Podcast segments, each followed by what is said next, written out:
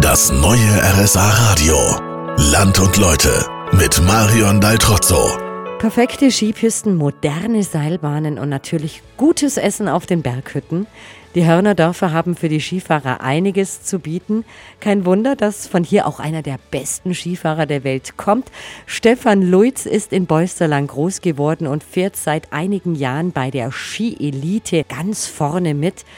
Grüß dich. Wie erfolgreich würdest du sagen, bist du? Ja, das selber zu sagen ist immer ein bisschen blöd, aber ja, ich kann ganz gut, gut Skifahren.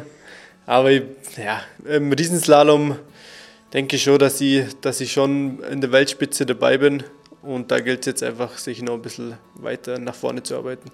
Das sieht ja im Moment ganz gut aus. Letzte Woche gab es den dritten Platz beim Weltcup im Riesenslalom. Glückwunsch nochmals dafür.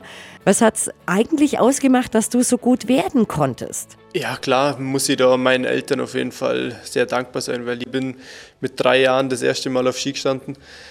Und ja, meine Eltern sind beide staatlich geprüfte Skilehrer und eigentlich habe ich es dann auch über meine Mama habe ich dann Skifahren auch gelernt.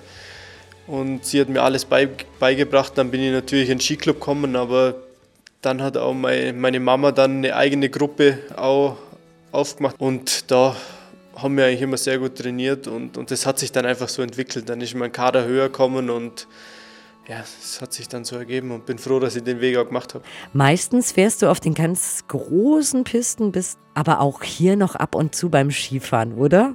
Ja, also wenn's, wenn ich daheim bin und es hat Tiefschnee, dann, dann gehe ich brutal gern auch nach Bolsterlang, weil, ich mich da sehr gut auskenne und kenne dann auch die, die versteckten Powderlines. Erkennen dich eigentlich die Leute? Ah, ja, ich denke schon. Ich, ich versuche auch, dass wenn ich, wenn ich daheim ein bisschen beim Freifahren bin, dann gehe ich auch ein bisschen inkognito, also nicht in meinem Renndress und, und dass ich einfach wie ein normaler Skifahrer ausschaue. Deswegen ist es, glaube ich, nicht so, dass mich, dass mich da jeder erkennt. Aber ist auch gut so.